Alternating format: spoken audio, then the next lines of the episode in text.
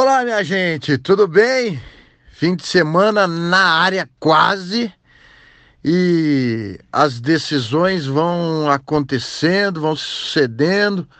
O Flamengo, que já festejou e muito desde o título da Libertadores no último sábado, depois domingo teve Brasileirão, ontem festejou de novo no Maracanã, uma goleada para levantar a taça. O que era certo virou realidade definitiva e o Flamengo levantou lá o troféu para muita gente no Maracanã, uma lindíssima festa. Mas falando dos nossos, dos paranaenses, o Atlético mais uma vez, grande jogo contra o Grêmio e é impressionante como o estilo, o DNA desse Atlético, ele é competente. É, Thiago Nunes saiu, o time manteve o nível, está é, subindo na classificação. Ontem ganhou do Grêmio, que está em quarto lugar, e agora o Atlético é o quinto, mas com a mesma pontuação do Grêmio, que é o quarto. E o Atlético quer o quarto lugar por quê? Porque quer, primeiro, demonstrar que tem time para estar sempre entre os melhores. Todo mundo no grupo quer mostrar serviço e, obviamente, o quarto colocado do Campeonato Brasileiro ganha mais dinheiro, a premiação é maior do que a do quinto colocado. Quer minha opinião? Eu acho que de repente o bicho no final do ano ficar em quarto é maior do que o de quinto. Mas isso não significa que os jogadores estão correndo e demonstrando profissionalismo só por causa da premiação. Tem muito em jogo. É a profissão. E é como cada um ali dentro leva a sua profissão a sério. E um time que estava jogando muito bem até a saída do Thiago Nunes não ia cair de rendimento um time que estava jogando muito bem até a Copa do Brasil não ia cair de rendimento porque a fase de grupo da Libertadores já estava garantida. Isso se chama, mais do que qualquer outra coisa, de profissionalismo. E quando o profissionalismo se encontra com a competência, acontece o que está acontecendo com o Atlético neste momento. Indo muito bem, vencendo o Grêmio de Renato Gaúcho, Grêmio que não tem vaga na Libertadores garantida, poderia garantir ontem. Então o Grêmio estava cheio de gás e o Atlético demonstrou mais uma vez força. Parabéns à torcida que foi à arena, fez festa e comemorou mais esta vitória do Furacão. Na Série B, aí o bicho vai pegar no sábado em Salvador. Toda a expectativa para cima de Coritiba e Vitória, Vitória e Coritiba.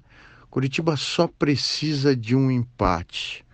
Coritiba que no último fim de semana, no domingo, é, demonstrou coração, demonstrou que o torcedor gosta de ver, que é aquela insatisfação com o resultado, aquela busca incessante pela vitória, pelos três pontos, sem erros porque é muito fácil dizer, ah, o nosso time se abriu, foi com tudo para cima e acabou tomando lá atrás, porque tinha que se abrir. O Curitiba tinha que se abrir contra o Bragantino, tinha que ganhar, era o último jogo em casa. Se não ganhasse, estaria num momento muito difícil, numa situação difícil, mas não, foi e venceu o Bragantino. Bragantino, campeão da Série B. Bragantino campeão, o melhor time da Série B na temporada. Coritiba foi, venceu por 1 a 0. Não foi um jogo magnífico, não foi um jogo espetacular, mas foi de vitória. O que deixou a situação muito é, mais tranquila ou seria menos difícil para sábado. É, o jogo vai ser fora de casa. O Vitória não tem mais objetivos no campeonato, porque não sobe e não tem risco de cair. Mas ontem no Globo Esporte da Bahia, hoje no nosso GE mostramos também, o presidente do Vitória diz que para ele tudo bem se a tal da mala branca aparecer e for um reforço a mais aí para o time do Vitória, para os jogadores correrem mais. É, não sei até que ponto chega o profissionalismo de um jogador que vai correr mais, é, porque vai ganhar um dinheiro, sendo que a obrigação dele é correr, dar o melhor todo dia que ele entra naquele gramado para representar aquele clube, para representar aquele clube. Claro, isso é uma hipótese. Isso foi falado mas nada comprovado, nenhum time citado. Então, seria de muita irresponsabilidade você dizer, ah, time A ou time B está jogando uma mala branca, oferecendo uma, uma mala branca para o time do Vitória vencer. Não, seria de muita irresponsabilidade. Vamos partir do princípio que do outro lado, na frente do Coritiba, vai ter um time com 11 profissionais que buscam fazer o melhor e vão buscar terminar o campeonato da melhor maneira possível, diante do torcedor, querendo correr, querendo, querendo demonstrar serviço, porque ano que vem tem temporada, todo mundo quer se encaixar, todo mundo quer um contrato legal, poucos estão sossegados, estão com a vida tranquila e resolvida. Então, o Vitória vai ir para cima do Curitiba, independentemente de mala ou não. E o Coritiba tem que estar tá ligado nisso. É um time que vai querer estragar a festa dele. Coritiba tem que ser cirúrgico, não pode se expor, mas também não pode ficar só se defendendo, se abraçando com o empate.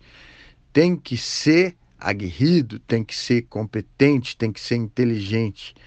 É um jogo de extrema dificuldade. É um jogo que envolve emoção, que envolve pressão.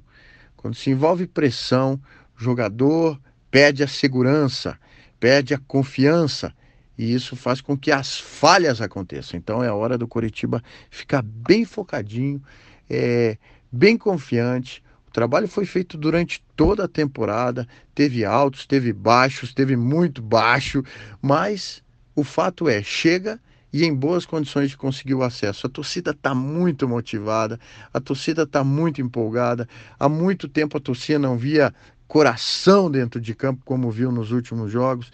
Então a torcida merece sim sair de Salvador, quem for a Salvador, e quem estiver em Curitiba e em outros lugares, merece sim esse acesso.